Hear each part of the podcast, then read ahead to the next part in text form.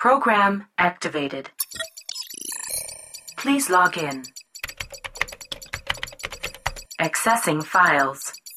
Oi, aqui é a Aline e este é mais um episódio do Alegoria, o podcast que promove divulgação científica e o autodesenvolvimento. No episódio de hoje eu falo mais detalhes sobre a forquilha de replicação.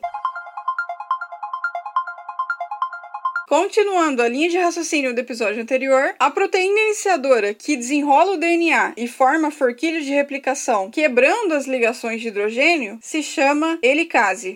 A principal função da helicase é justamente essa: quebrar as ligações de hidrogênio entre as bases nitrogenadas e, ao mesmo tempo, desenrolar o DNA. Que merda, sabia não? Lembra da alegoria da escada de cordas com degraus de madeira? Não tô lembrado não, nunca nem vi. Se você não lembra, ouça novamente os episódios 43, 44 e 45. O DNA tem a forma de dupla hélice, a escada torcida em espiral. Acontece que, enquanto o DNA é copiado, esse DNA é distorcido, desenrolado, porque para ser copiado, esse DNA precisa ser exposto. A helicase é a proteína responsável por fazer isso, distorcer e assim expor o DNA para as outras proteínas, a maquinaria de replicação. Como a helicase faz isso? Não sei. Imagina um trecho de DNA rico em adeninas e timinas, ou seja, uma origem de replicação. Eu não entendi, mas tô compreendendo. Essa origem de replicação é um pedaço das duas fitas de DNA que estão ligadas entre si por meio de ligações de hidrogênio. Concorda comigo? Lembra? É verdade. Tem ligações de hidrogênio entre as duas fitas, entre as bases nitrogenadas dessas fitas. É verdade. A helicase se liga nessa origem de replicação e abre um pequeno buraco. É o quê? Eu não entendi o que ele falou. A helicase se liga nessa origem de replicação e abre um pequeno buraco. Quebra duas ou três, algumas ligações de hidrogênio e abre, como quem abre um zíper. Ao abrir, esse movimento forma o Y dos dois lados.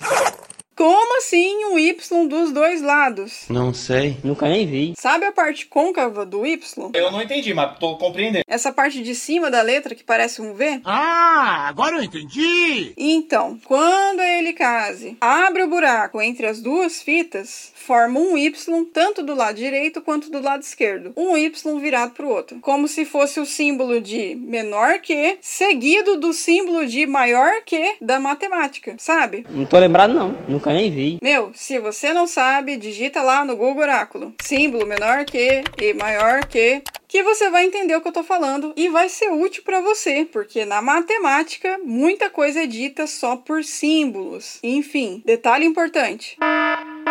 A forquilha de replicação é o início da separação das duas fitas de DNA. A partir daquele pequeno buraco, os dois Y virados um para o outro, as duas fitas são separadas. É verdade. O pequeno buraco é aberto em ambas as direções, em direções opostas e ao mesmo tempo.